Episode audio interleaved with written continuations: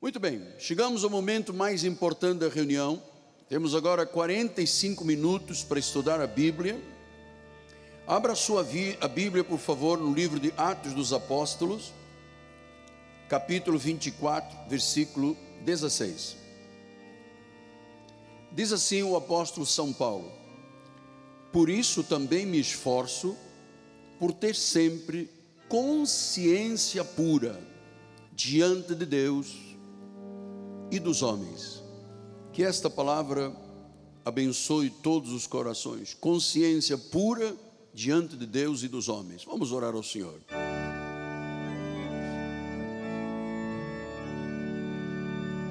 Senhor Jesus Cristo, eu estou neste altar como embaixador do reino para proclamar o Evangelho, os mistérios da graça de Deus para trazer, Senhor, à memória aquilo que nos dá esperança, para fundamentarmos a nossa vida sobre o Evangelho, o único Evangelho da graça de Deus, o genuíno Evangelho. Por isso, Senhor, eis-me aqui, usa-me, usa as minhas cordas vocais, a minha mente, o meu coração, para que esta palavra seja semeada e traga frutos com abundância. E a igreja do Senhor diga: Amém, Amém e amém. Muito obrigado, Bispo Amado. Meus amados irmãos, minha família, santos preciosos, eleitos, meus filhinhos na fé. O apóstolo São Paulo faz uma declaração quando ele escreve a seu filho na fé, Timóteo, um jovem pastor, e ele diz: Olha, eu me esforço, isso é parte da minha chamada, diz Paulo, eu me esforço para ter sempre uma consciência pura diante de Deus. Olha, eu vou lhe dizer uma coisa. Esse assunto que nós estamos tratando já duas semanas sobre consciência é preponderante para que a nossa vida seja uma vida condigna. Então Paulo está dizendo, olha, eu me exercito, eu labuto, eu diligencio, eu tenho uma disciplina férrea, porque eu quero ser diante de Deus e dos homens um homem irretocável, alguém que tem uma consciência pura. E você sabe que Paulo foi o único que falou sobre consciência.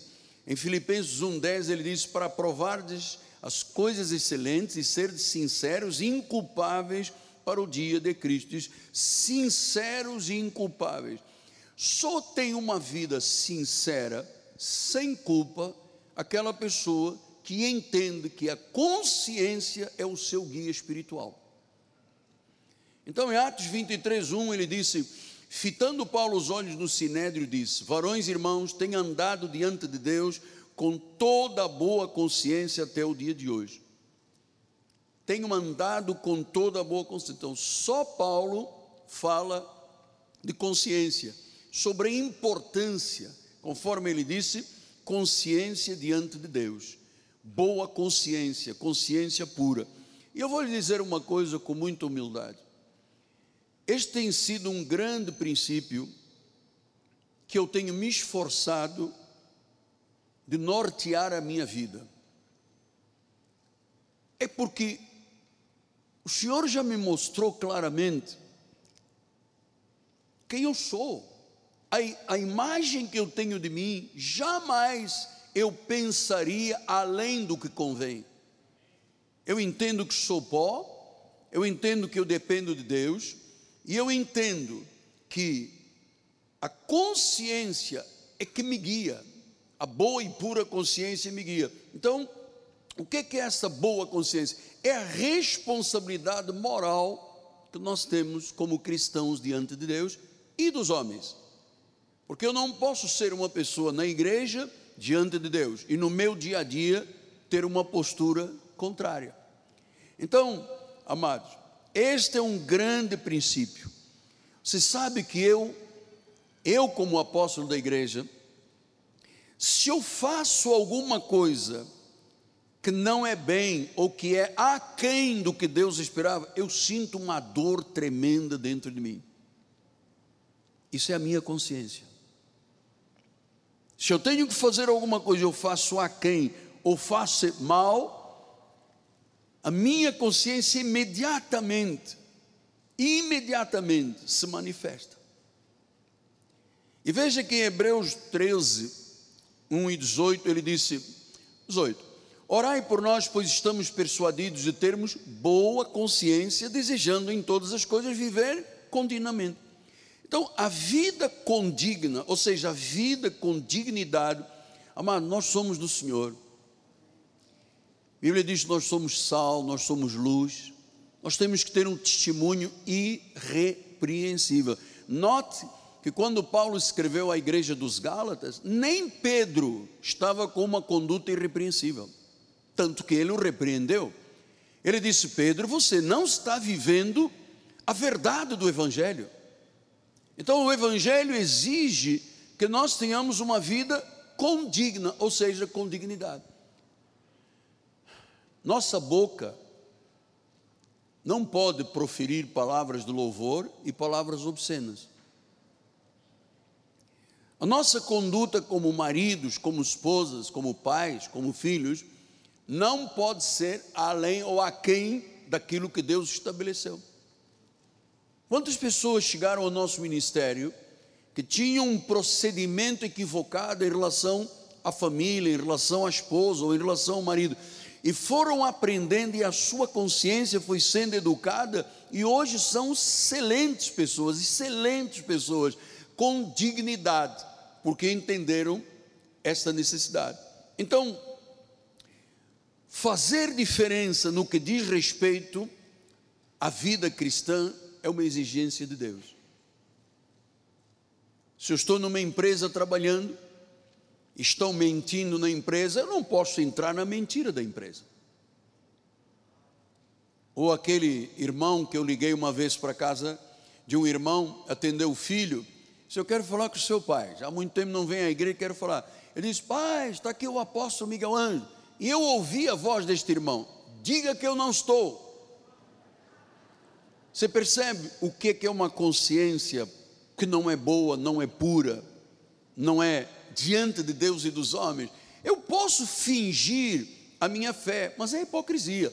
Eu posso fingir que sou uma pessoa boa, se não for em realidade, nada serve, amado. Então, eu sei das dificuldades que todos nós temos que enfrentar para viver uma vida de modo elevado, de forma ética. Eu sei que é uma luta que todos nós temos. Então nós precisamos de entender que a nossa chamada é para vivermos uma vida elevada. Nós não podemos nos confundir com o pagão com o herege, com o cidadão do mundo. Eu sou sal ou não sou sal? Eu sou luz ou não sou luz? Então eu não posso estar no meio de um grupo de cidadãos não crentes e ser igual a eles. Significa que a minha consciência não está trabalhada condignamente. Então eu coloquei aqui alguns versículos para lembrarmos, não estão na sua apostila, mas pode anotar. Romanos 9:1 diz assim: digo a verdade em Cristo e não minto, testemunhando comigo no Espírito Santo a minha própria consciência. Então, Paulo está dizendo: a minha própria consciência é o testemunho que eu dou, e o Espírito Santo sabe disso. Romanos 13, 5 disse: É necessário que estejais sujeitos, não somente por causa do temor da punição, mas também por dever de consciência. Nós estamos tratando de um dos assuntos básicos. 1 Coríntios 8, 7 e 12 diz: Entretanto, não há esse conhecimento em todos, porque alguns, por efeito de familiaridade, até agora com o ídolo, ainda comem dessas coisas, comem a eles sacrificadas. A consciência destes, destes é fraca, se contaminou. Diz que a pessoa que tem envolvimento com ídolos, com idolatria, ele tem uma consciência fraca, está contaminado pelo sistema do mundo, pelo sistema da idolatria, pelo sistema diabólico. Então eu não posso ter uma vida cristã excelente na igreja e depois a minha consciência ser fraca e eu me contaminar. Ah, a turma da minha empresa bebe, eu vou beber. A pessoa mente, eu vou mentir. A pessoa rouba, todo mundo rouba, eu vou roubar. Não pode. Nós não podemos ter uma consciência fraca porque ela se contamina. As pessoas que se desviam das igrejas se desviam por quê? Porque têm uma mente fraca, foram contaminados. Às vezes uma palavra no Facebook, às vezes um WhatsApp, um telefonema rebenta com a vida da pessoa fraca de consciência. Versículo 12. E deste modo, pecando contra os irmãos, golpeando-lhe a consciência fraca. Então você vê, existem pessoas que golpeiam os que têm consciência fraca.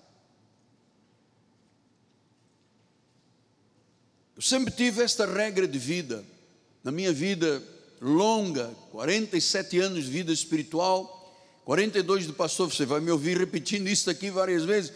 Por quê? Porque eu, eu sou conduzido pelo Espírito que trabalha na minha consciência. Agora, se a pessoa tem uma consciência fraca, e se ela não luta, não se educa para ter uma consciência forte, o que, que costuma acontecer? Naufragam na fé. Veja o que diz em 1 Timóteo 1,19. Ele diz: mantendo a fé e a boa consciência. Fé, vida espiritual é vida de fé. Ela está ligada a termos uma boa consciência. Então ele disse: aqueles irmãos rejeitando a boa consciência, vieram a naufragar na fé. Quando você vê uma pessoa naufragando na fé, significa que a sua consciência não era boa, rejeitou o que Deus está estabelecendo para viver segundo e de acordo com os seus pensamentos carnais. Então, meus irmãos, muitos naufragam na fé, muitos têm uma consciência que se corrompe, não se conservam puros e a vida é maculada.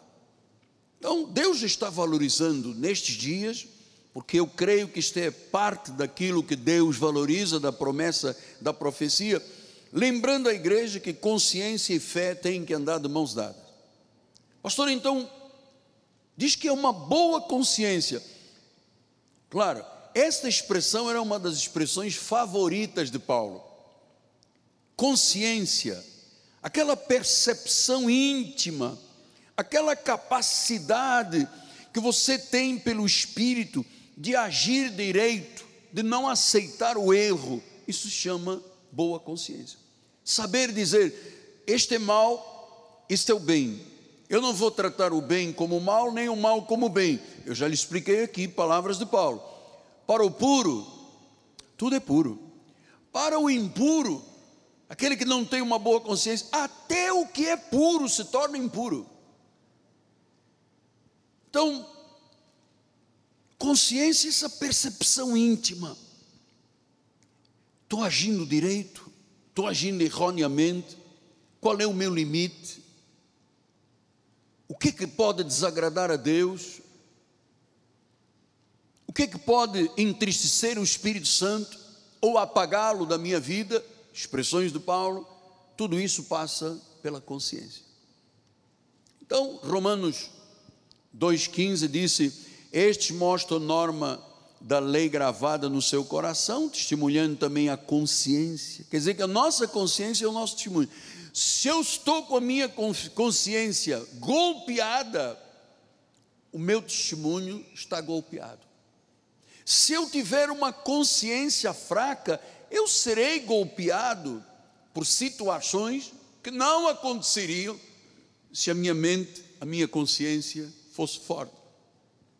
Disse, testemunhando a consciência e seus pensamentos, mutuamente acusando-se ou defendendo. Então veja, grande parte dos problemas da igreja, Paulo está mostrando aqui, e quando eu falo igreja, não estou falando da nossa, estou falando da tradição lá fora, porque a nossa igreja está educada, a cada culto o apóstolo se educa, todos se educam, é uma disciplina que Deus estabeleceu. Amados, nós temos que fazer diferença neste mundo.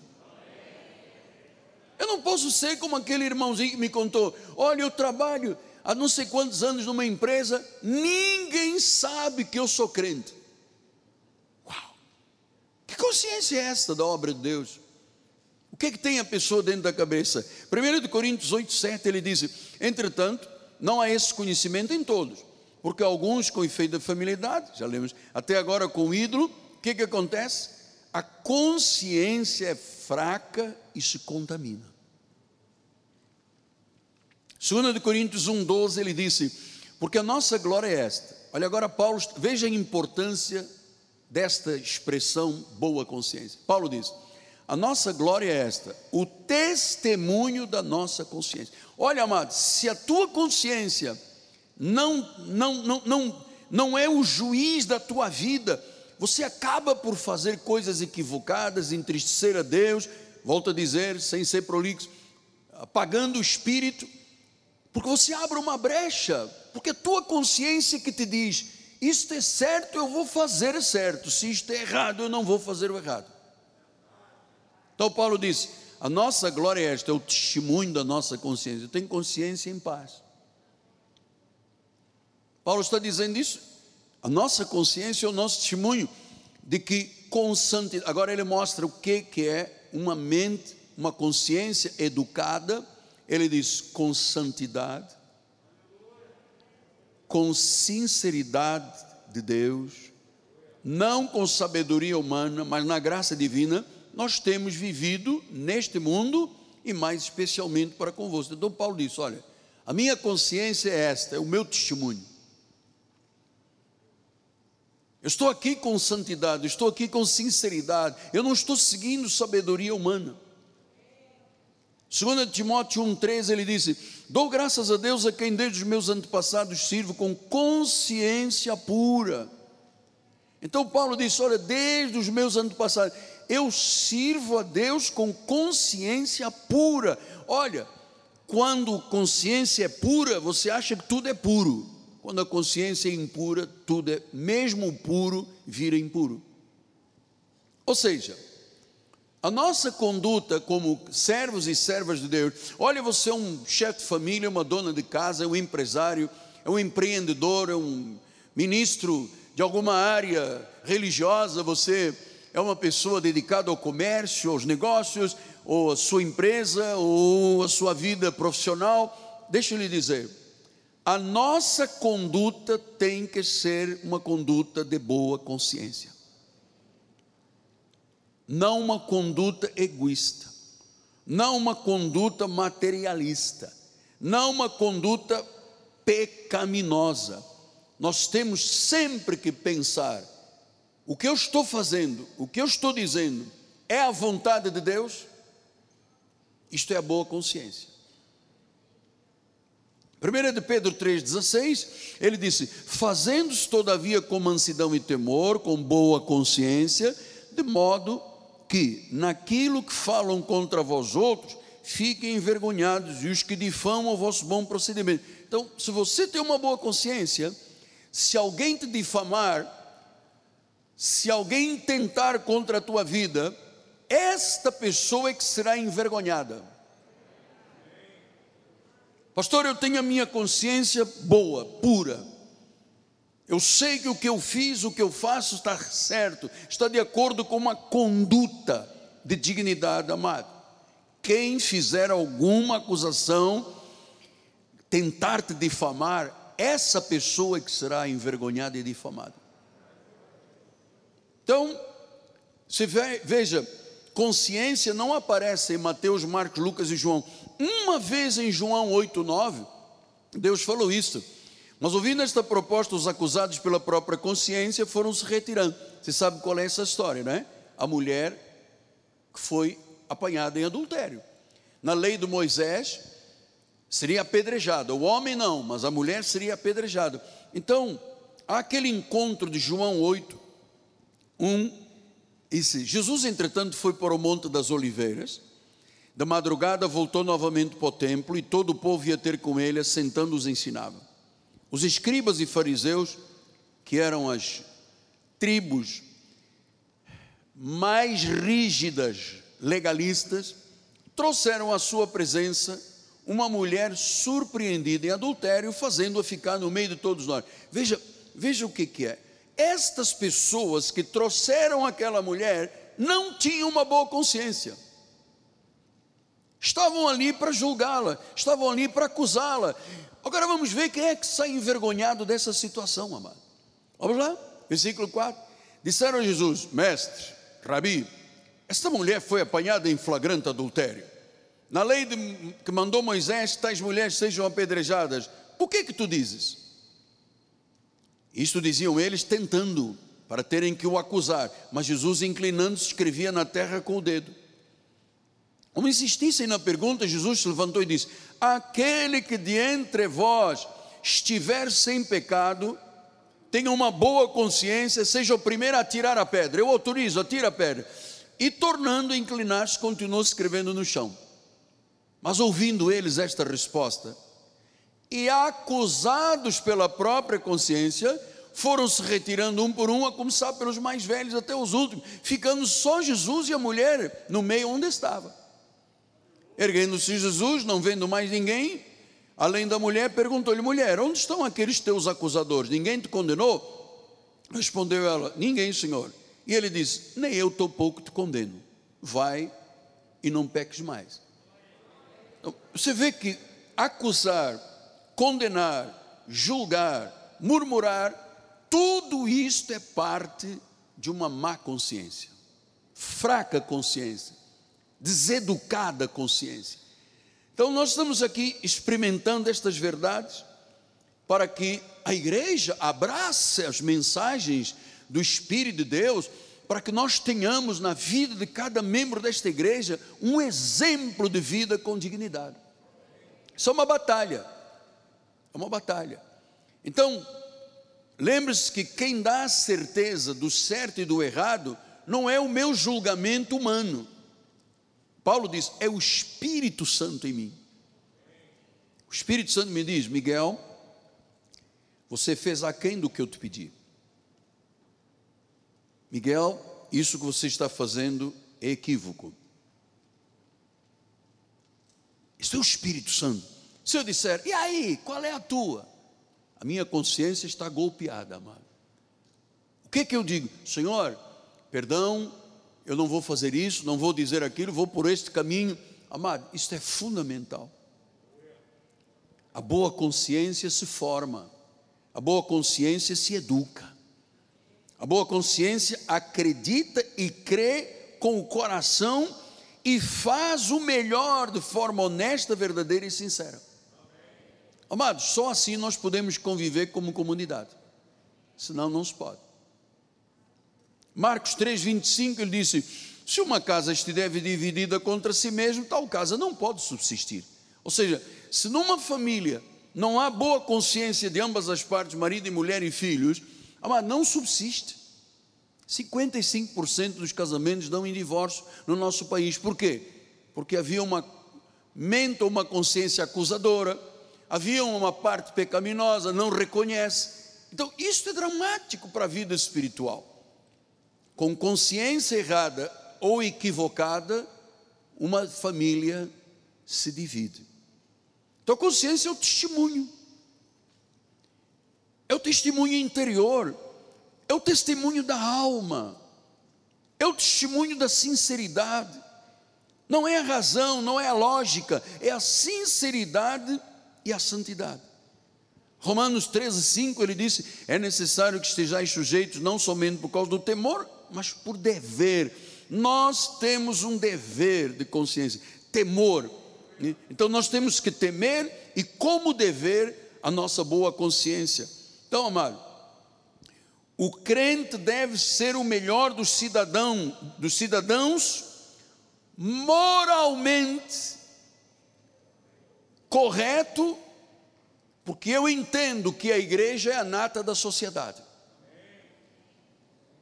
A igreja é a nata da sociedade. Tanto é verdade que quando um crente erra, primeira coisa, quando uma esposa maltratou o marido em casa, ou foi mais agressiva, ficou sem falar 40 anos, e então ele diz assim: É isso que você aprendeu lá na igreja? A igreja toda sofre. a igreja toda sofre. Porque as pessoas não têm, às vezes, uma boa consciência. Então, meus amados, o crente deve ser o melhor dos cidadãos. Sim, sim, não, não. Olha, nós temos muitos empresários aqui esta manhã. Sua empresa tem que ser uma empresa de conduta irrepreensível.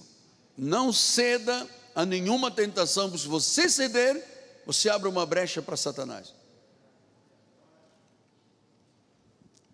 Nós fomos aqui visitados por órgãos do governo no passado. Chegaram aqui na igreja pedindo dinheiro. E nós dissemos: aqui não é banco. Vai no BNDES e pega. E sabe o que eles fizeram? Começaram a auditar toda a nossa vida jurídica. E como não encontraram nada, me acusaram de um monte de coisas e condenaram a igreja a uma multa altíssima. Eu disse: eu posso pagar essa multa se isso for verdade mas eu não vou ceder nem um tostão. Um deles pediu: podia me dar quatro pneus para o meu carro? Eu disse: não, não posso dar nada. Ah, então nós vamos agir. Olha, olha só o que, que o diabo faz. Eu disse: ok, pode agir.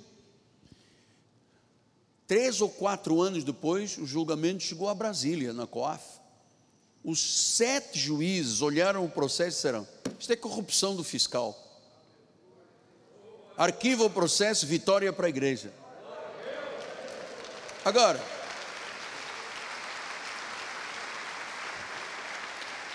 agora os senhores imaginam se eu cedesse.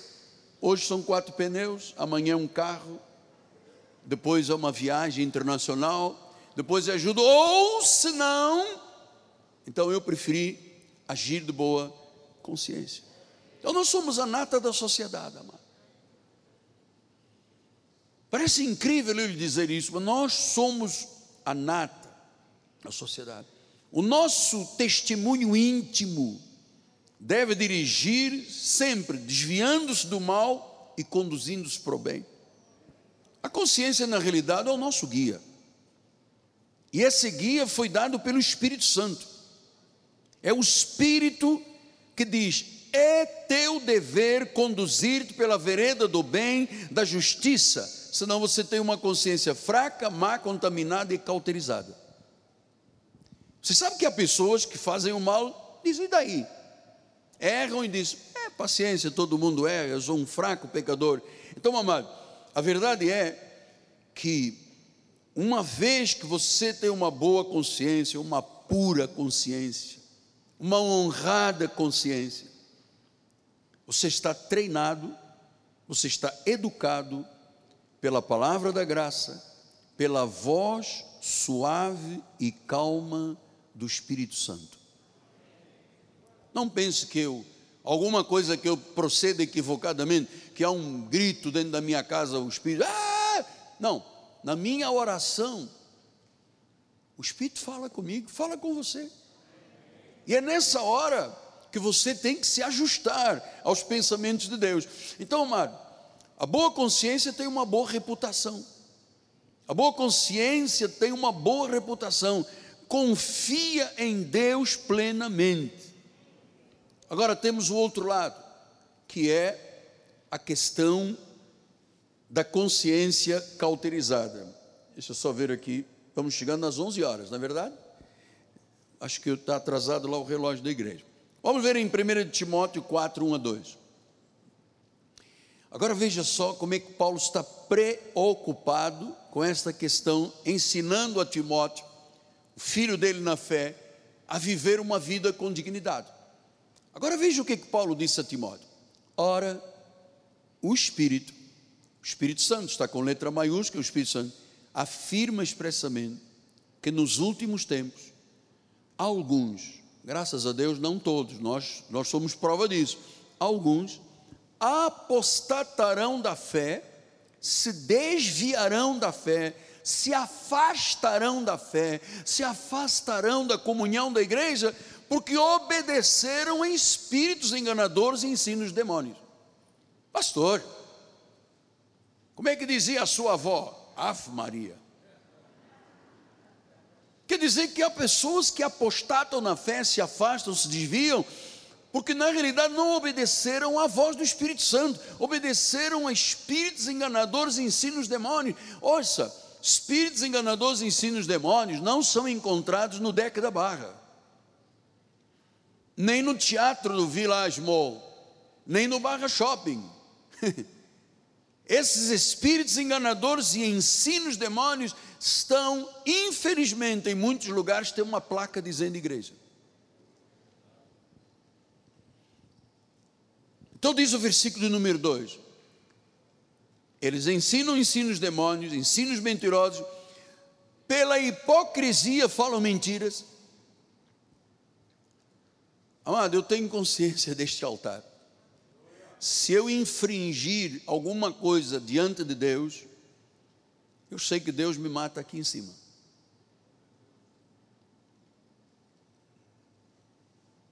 Eu sei disto.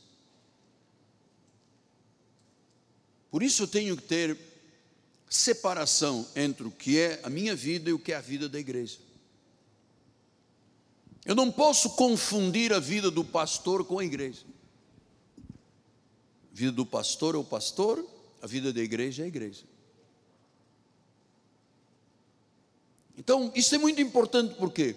Porque há pessoas que hipocritamente falam mentiras. Por que, que falam mentiras? Porque tem cauterizado a própria consciência. A própria consciência está cauterizada. Ou seja, é, a pessoa se torna insensível. O culto, ah, mês que vem eu vou. Não vem com aquela, desculpa a expressão acadêmica, aquela pedalada, né? Segunda-feira, oração, quarta-feira, estudo bíblico, sábado, juventude, domingo na igreja. Isto é uma pedalada, é uma vida condigna. Então, se eu tenho uma consciência cauterizada, eu me torno uma pessoa o quê? Insensível. Já viu o que é um marido insensível? Maltrata a esposa e diz, ah, e daí? Você merece mesmo, você é igual a tua mãe ou a esposa que maltrata o marido. Pastor, por que, que o senhor toca tanto nessa questão família, marido, mulher? Porque, amados, essa é a nossa essência, é a nossa família. Se você quiser saber tudo de mal ou de bem do apóstolo, está aqui a minha esposa, fala com ela. Ela é que vai julgar, ela é que vai dizer o quem eu sou. A esposa é que diz quem é o marido verdadeiramente. Então diz que há pessoas hipócritas que ensinam com ensinos demônios estão cauterizados, estão insensíveis. Deus me livre eu ser insensível à voz do Espírito Santo. Entende, assim? Pessoa, está entendendo? Deus me livre se a minha consciência ficasse cauterizada E quando eu visse uma pessoa sofrer, eu dizia, ah, paciência. Amado, nós passamos aí a semana inteira, irmãos ligando, família com Covid, pessoa isto, pessoa aquilo, olha, sou muito. Nós atendemos a todos, oro por todos, mando mensagem para todos. Eu tenho esse cuidado, amado, porque o Espírito me diz: Você é o pastor, mas está pesado, Deus. Você é o pastor o seu pastor. Se as pessoas não confiarem no pastor, em quem vão confiar?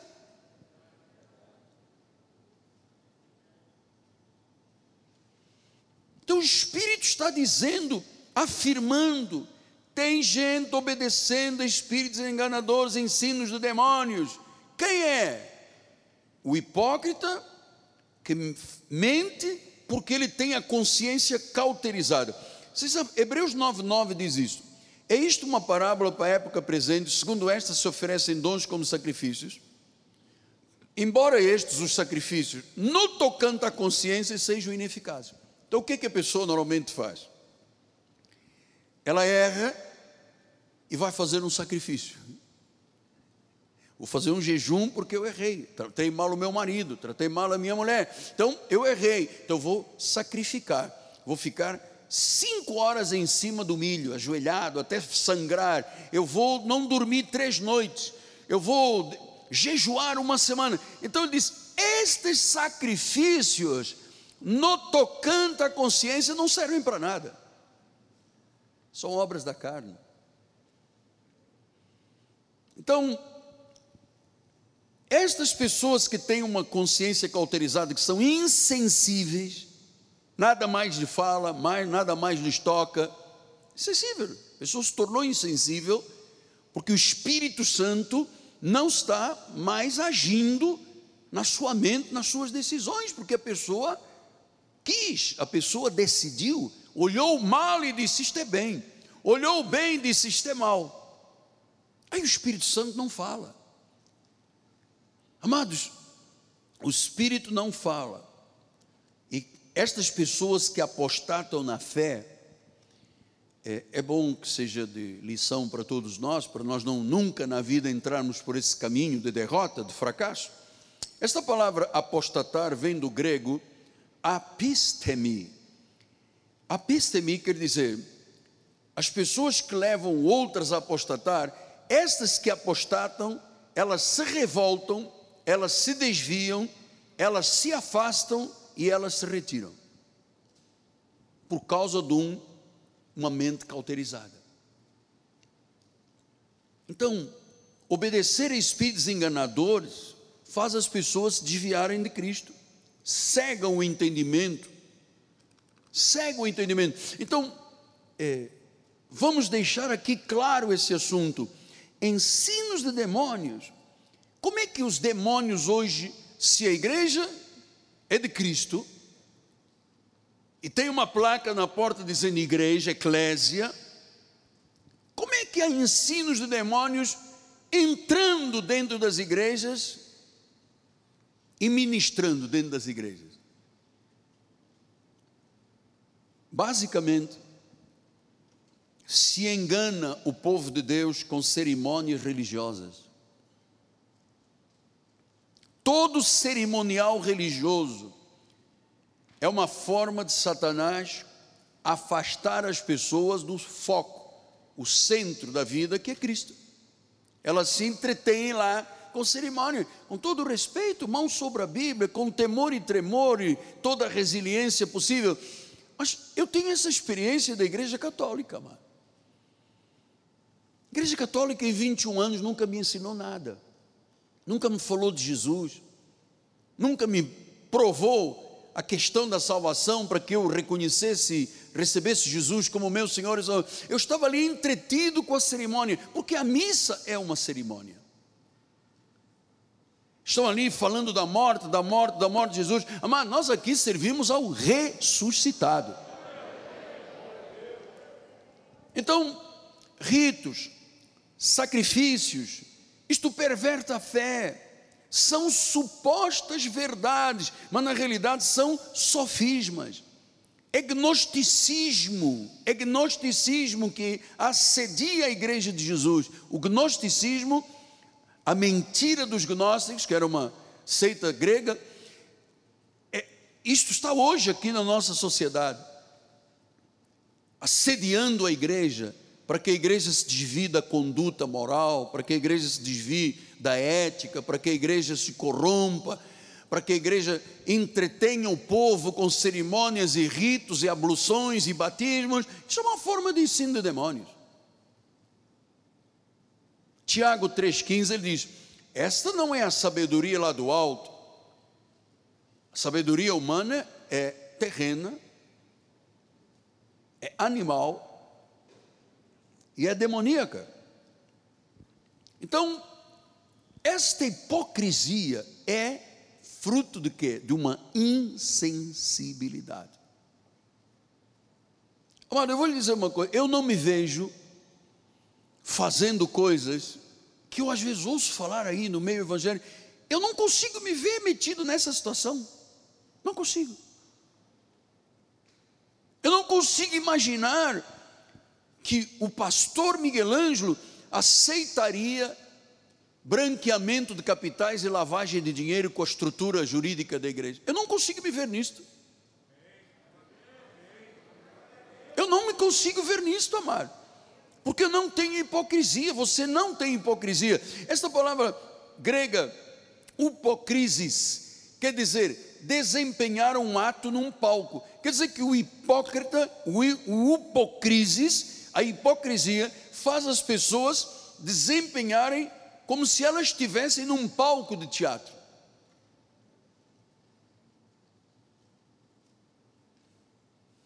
E eu sempre digo à igreja: eu não subi no altar. Olha, que eu tenho 42 anos de pastor. Acho que três vezes, eu acho. Eu disse: eu não tenho condições nem emocionais, nem morais, nem espirituais de subir no púlpito. Não vou à igreja hoje. Enquanto não resolver essa situação, eu não vou pregar. Eu não quero fazer o hipocrisis, um teatrinho aqui com os senhores. Eu não faço teatro. Eu não represento um papel. Eu vivo estas verdades. Você que me acompanha nas mídias sociais sabe. Quatro horas, cinco horas, você está lá o apóstolo. De vez em quando as pessoas dizem, o apóstolo hoje não, não entrou às três e meia da manhã. Gente, deixe descansar um pouquinho mais. É muita coisa na minha cabeça. Uma vez que eu entrei seis e meia da manhã, estava muito cansado, entrei, o meu relógio biológico despertou seis e meia. Já tinha, irmão, o apóstolo está passando mal, o apóstolo se desviou, o apóstolo foi para onde? Para o Polo Norte, para a Antártica, porque não entrou às três e meia da manhã. Ah, tem dias que eu tenho força para entrar às três e meia da manhã, tem outros dias que eu vou lá para seis. E eu vou lhe dizer, nestes anos todos, acho que duas vezes, não é bem? Duas vezes eu disse, não tem condições, e fui orar só à noite. Agora, teatro, hipocrises, eu não sei fazer. Eu não sei fazer. Eu não. Gente, é assim. Eu não vejo você, cristão da nossa igreja, metido em alguma situação. Eu não te vejo. Não consigo imaginar um membro da nossa igreja na prática do indigno. isso não cabe dentro de nós. Porque nós não somos terrenais, animais e demoníacos. Nós somos do Espírito de Deus. Então, hipocrisia é fazer da igreja um palco. É usar uma persona, como usavam no teatro grego, uma máscara, que eles vinham com aquela máscara e ninguém sabia quem estava por trás da máscara. Graças a Deus que o nosso ministério há 42 anos não tem máscara, não tem escamas nos olhos, não tem cera nos ouvidos, não tem véus no coração. Vivemos com santidade e com dignidade diante de Deus.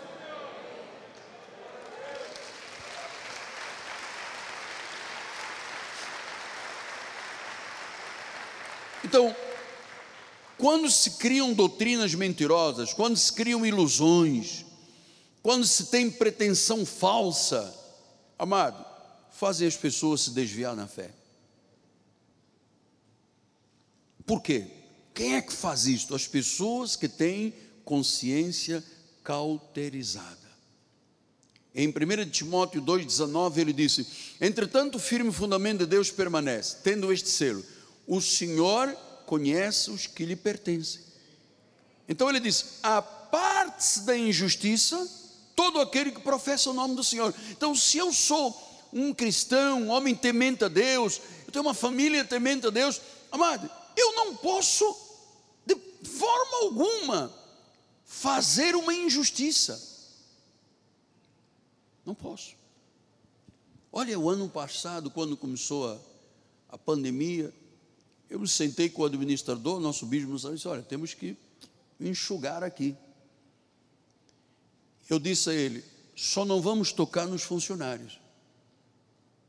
Vamos administrar televisão, vamos administrar contratos, vamos pedir prorrogação do contrato, mas nas pessoas que servem neste ministério, não toco.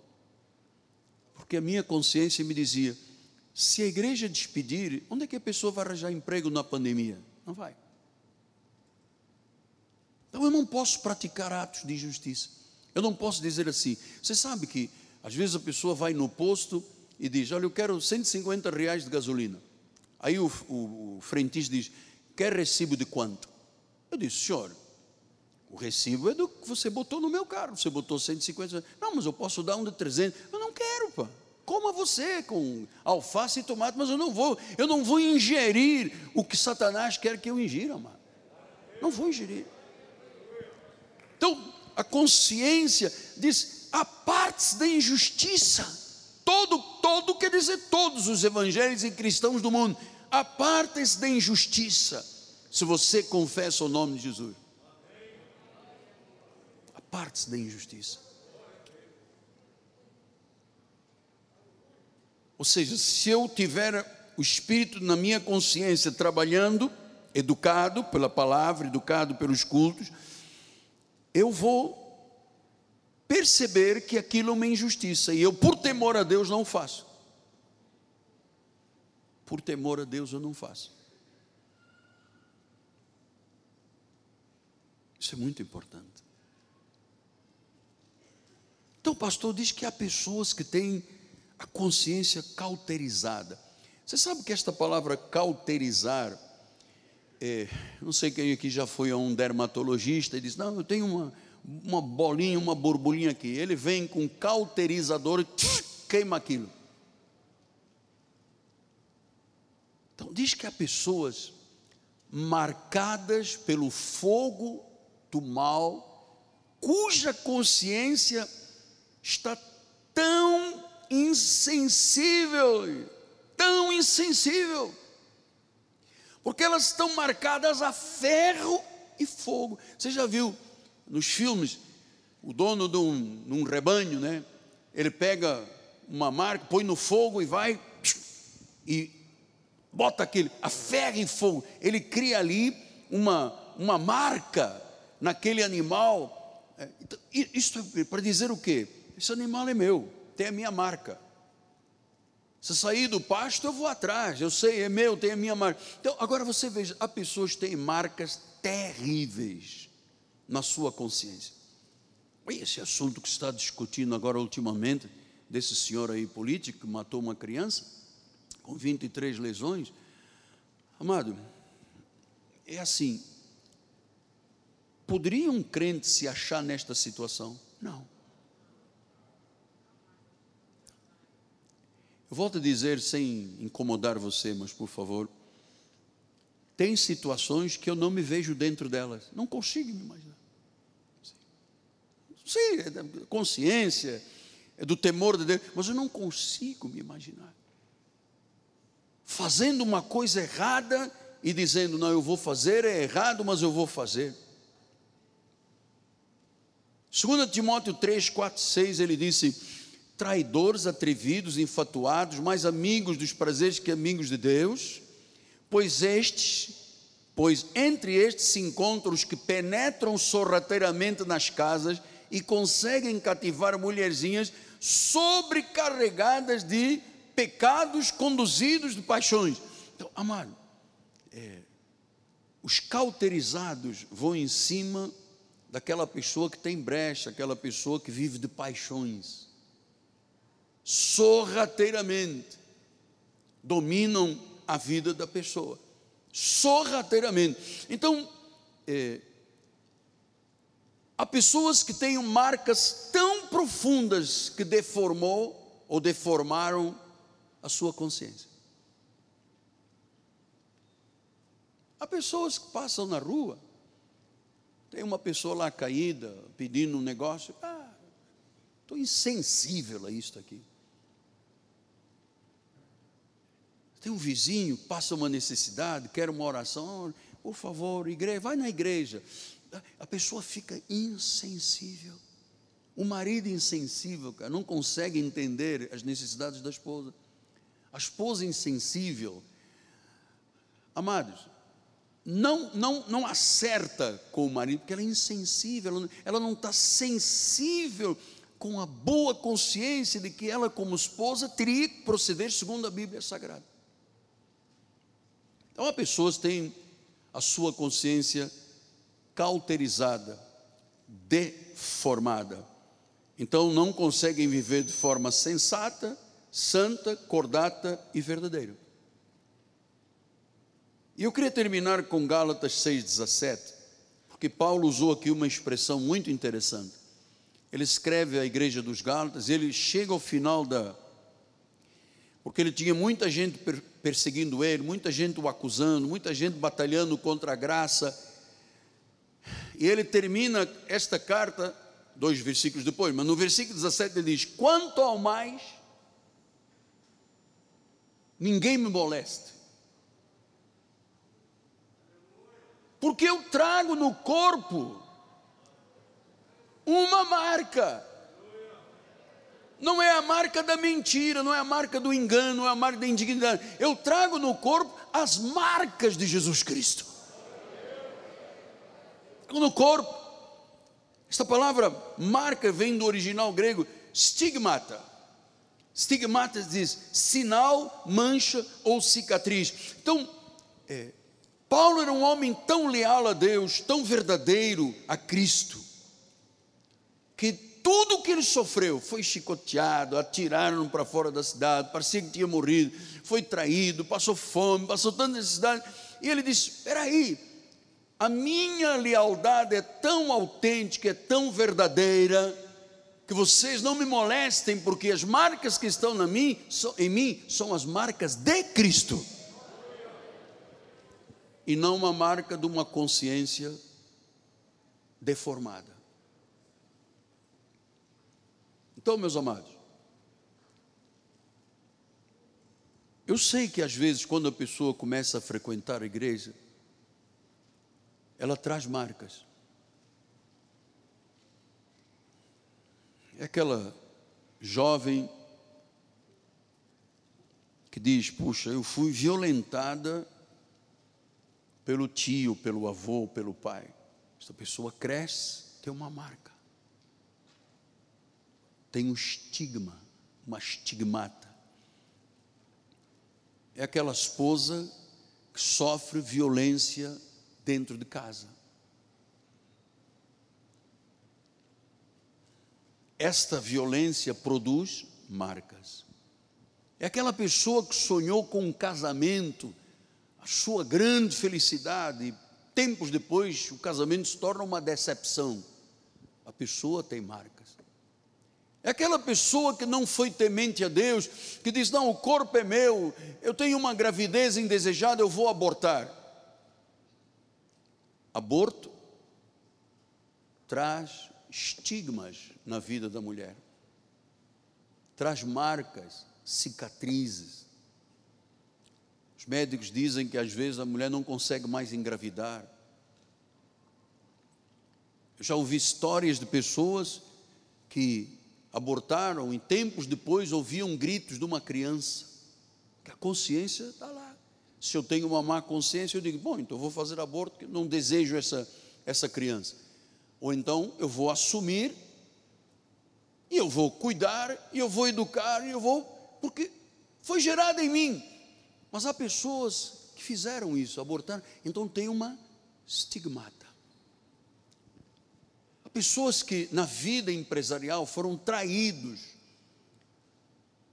Você, o dono da empresa diz: eu, eu amei tanto, eu gostei tanto desse funcionário, o cara faz isso comigo. A pessoa fica com uma marca. Aquele pai que não amou os filhos. Você sabe por que eu trato a igreja como meus filhinhos na fé? Muitas pessoas, até mais velhas do que eu, me tratam de pai pai, pai. E eu passei a usar esta expressão na igreja, meus filhinhos, meus filhinhos. Muita gente me escreve e eu vejo o senhor como um pai.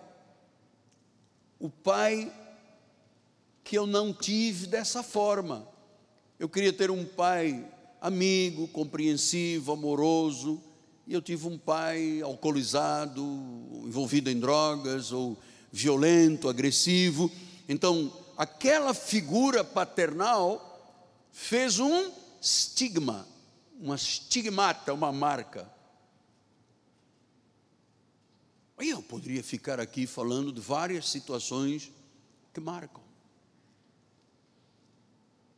Várias situações que marcam. Várias situações que deixaram pessoas nas lonas, no pó, no monturo, na aflição. Eu me recordo de um caso de uma irmã que foi ser avalista, ela tinha um apartamento, foi ser avalista de uma pessoa. Eu falei: não faça isso, você vai perder o amigo e o dinheiro. A Bíblia diz: não seja avalista de ninguém. E ela foi. A pessoa foi para dentro do apartamento, ficou não sei quanto tempo sem pagar. Sabe o que aconteceu com o apartamento dela? Foi leiloado para pagar a dívida da outra pessoa. Olha, isso deixa uma marca para sempre. E, eu, eu poderia ainda insistir um homem, desculpa, mas eu tenho que lhe falar isso aqui. Um homem que agride uma esposa deixa uma marca para sempre. Deixa um estigmata. Deixa um trauma. Não é verdade? Então, trazer as marcas de Cristo, correto. Não me molestem, eu trago no corpo as marcas da minha lealdade. Está vendo esta cicatriz aqui? Chicotearam porque eu sou leal a Deus. Está vendo que eu tive que ir para uma prisão? Eu fiz isso por amor a Deus e lealdade. Agora, carregar estigmas, marcas, por situações vividas, sabe o que, que Deus faz? Apaga até as cicatrizes, amado apaga até a cicatriz, remove a cicatriz, remove o estigmata, arranca da pessoa para que a pessoa viva. Ele diz: quem está em Cristo é uma nova criatura, as coisas velhas já passaram. Acabou a marca, o estigmata, o sofrimento, a angústia, a violência. Agora é uma nova criatura. Agora, agora pode ter sim as marcas de Cristo, mas não mais essas marcas que infligiram sofrimento na vida da pessoa. O que eu acho fantástico é o que Deus faz através de uma mensagem que vai lá dentro com a palavra viva, ela corta, ela entra, penetra, separa juntas e medulas, a alma do espírito e vai até os intentos do coração. E é lá que Deus trabalha. Porque essas marcas de um casamento mal sucedido, de uma violência, de um álcool, da droga, essas marcas, amado, na realidade ficam lá no coração. Há pessoas que depois de 20 anos conseguem se lembrar ipsis literis, ipsi facto, daquilo que ocorreu lá, porque não conseguiram perdoar. Tem um estigma no coração. Então o que, que Deus faz? Vai lá com a palavra, vai lá com a palavra, remove as cicatrizes, viu, Mauro? Remove as cicatrizes, passa o seu bálsamo de Gileade, conforme disse o profeta, e cura a vida da pessoa para sempre. Chacamanta. Deus é maravilhoso.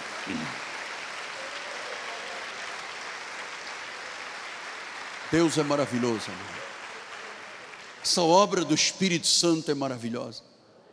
Deus, Deus é tão certeiro que Ele vai aos intentos do coração. É lá dentro onde ninguém vê. É aqui dentro, no meu coração, que ninguém vê. Só Deus. Porque todos nós temos os três eu, eus. Né? O eu que as pessoas pensam de mim, o eu do que eu sou verdadeiramente e o eu do que Deus diz a meu respeito. Então, não é o que eu penso de mim, é o que Deus diz a meu respeito. O que Deus diz a meu respeito. Então, eu queria terminar esta hora porque o Espírito insiste na minha mente e no meu coração de que há aqui alguém que entrou aqui esta manhã com uma marca, uma estigmata, uma cicatriz, eu vou lhe dizer mais, como se fosse uma cicatriz purulenta, com pus. Coração doído. Porque ela me fez isso, ele me fez aquilo, sabe? Traiu, fez a coisa. Olha, amada, hoje, eu não sei quem é, mas o que Deus está me dizendo é que nesta hora esta pessoa já foi curada, suas cicatrizes já foram limpas, o milagre já aconteceu na tua vida.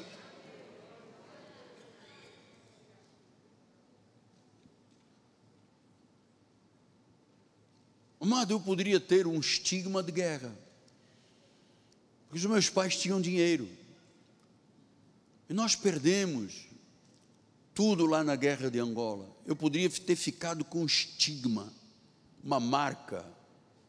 Mas eu disse: eu vou construir uma vida nova. Ficar lá agarrado à guerra que aconteceu em Angola, em Moçambique, enfim. Eu vou pensar no meu futuro. Porque se eu, se eu ficar com aquele estigma, é como você ter uma, uma, uma bola de ferro de um presidiário que fica lá se arrastando, se arrastando, se arrastando e não consegue sair do mesmo lugar, amado. Quando o coração tem estigmas, marcas, às vezes profundas, se Deus não fizer uma obra, a pessoa não vive condignamente. Esta manhã, Deus fez uma obra. Alguém que diz: Eu sou violento porque eu sofri violência.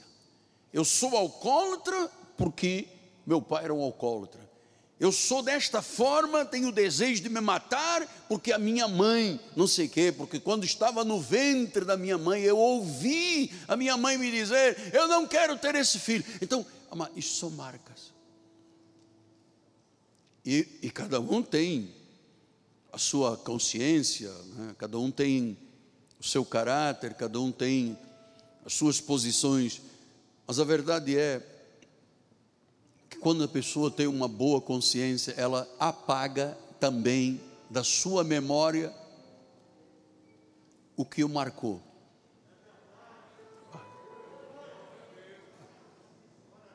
Apaga. Não vou querer andar como um, um prisioneiro, com aquela bola de ferro. Eu não quero andar. Cristo já nos libertou, amado. O sangue de Jesus Cristo já nos purificou de toda injustiça. Éramos como carmesim vermelho, éramos como escarlate encarnado, mas o sangue de Jesus Cristo nos purificou e agora vivemos segundo o testemunho da nossa consciência, com santidade, com dignidade, não andando segundo o mundo, não dando ouvidos ao príncipe das potestades do ar. Porque o inimigo sabe, jogando uma seta no coração de uma pessoa, na mente, se ela não está com a armadura de Deus, o inimigo sabe, tira a pessoa do foco de Deus. Eu vou dizer, nós temos irmãos que têm comorbidade, nós temos orado e tem que ficar em casa mesmo, tem que se proteger. Mas temos muita gente que ainda não voltou à igreja, que não tem comorbidade, não tem, mas tem medo. Tem uma marca, um estigma de medo, porque ouviu um canal de televisão dizer é o fim do mundo, e a pessoa tem um medo como uma marca. Nos deu espírito de covardia, gente. Deus nos deu um espírito de moderação, de poder e de amor. Ele não nos deu espírito de fracasso. Você não pode se sentir uma pessoa fracassada. Pastor, mas eu tenho sofrido no meu emprego por causa da minha cor, por ser uma pessoa negra. Ora, quem tem o direito de julgar a cor da pele? Se tirar a pele de todo mundo, todo mundo é igual, amado. Há pessoas têm um estigma, uma marca, sofreram por causa da cor, sofreram por causa da falta de algumas. Há marcas por todo lado. Mas Mas Deus quer que vivamos uma vida pacífica, moderada, feliz, tranquila, sendo exemplo, sendo testemunho. E olhando para dentro de nós com sensibilidade, porque a palavra educa de tal monta que a pessoa se torna muito sensível. Sensível a coisas, a apelos de Deus. Eh, doutora Inara, que está aqui na igreja, Inara, desculpa usar o seu testemunho, mas eu tenho que dar. Ela mandou um cheque alto para a igreja e disse: Deus me falou que para a igreja e para Ele eu não posso fazer qualquer coisa. Eu tenho que fazer o melhor.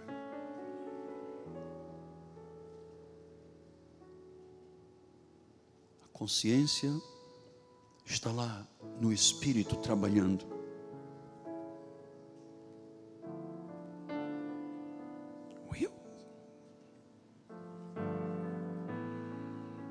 Que os sinais, as marcas, as cicatrizes na nossa vida sejam as de Cristo. Pastor, eu fui perseguido na outra igreja. Ah, por Cristo? Você tem uma marca, a de Cristo.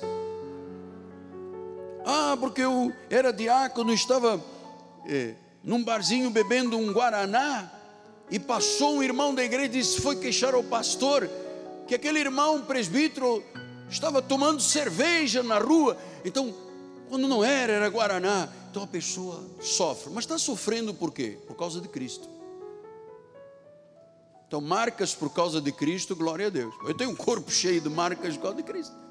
Pela causa de Cristo. E sabe, amado, a minha lealdade, a minha intensidade de amor a Deus, às vezes, sofre quando alguém diz algo que não é verdadeiro e contrário à minha vida. É um sofrimento, mas sofrimento por causa de Cristo. Você pode imaginar o sofrimento que essa mãe desse menininho e esse senhor vão passar o resto da vida carregando a morte de um filho por um parceiro que não era o sangue da criança. Então, amados, eu preciso terminar. Eu preciso terminar. Que verdadeiramente esses assuntos que tratamos esta manhã possam dominar a sua mente e o seu coração. Que você possa ser uma pessoa sensível à voz de Deus. Sensível à voz de Deus. Se o Senhor está te dizendo, não te afastes da igreja. Tenta frequentar o máximo de vezes possível. Seja fiel. Priorize o meu nome. Então, não, não lhe vire as costas, porque isto é uma consciência impura.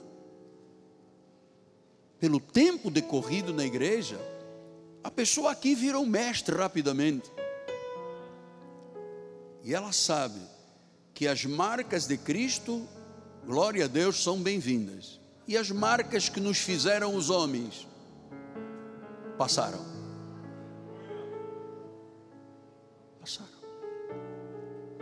Senão a pessoa vai se lembrar toda a vida do primeiro marido, da primeira esposa que fez, que aconteceu, e a pessoa não consegue viver um grande amor novamente, porque no passado, isso é uma marca que não é de Cristo. Esse é um estigma que tem que ser tirado. Pai amado e bendito, olha, Pai, eu, eu tenho consciência de que a obra está completa. Tu começaste uma boa obra e tu vais terminar esta obra. Pela fé, ela está completa. Eu preciso, Senhor, que levantes aqui homens e mulheres e famílias, Pai que se prontifiquem a te priorizar e não aceitar mais nada em conformidade com o mundo. Não aceitam mais viver com as suas emoções transtornadas transtornadas, depressivas, angustiantes, por fatos que já passaram. A vida continua, amado. Pastor Miguel, então me diga uma coisa: o que é que te põe de pé todos os dias? O amor de Jesus Cristo. Eu trago no meu coração e no meu corpo as marcas de Cristo. É Ele que me põe de pé todo dia e diz: Vamos lá, meu servo, força, eu sou contigo. Eu sou contigo. Força, irmão. Deus é contigo. Irmão que está nos visitando, força, Deus é contigo. Tu vencerás. Tu vencerás.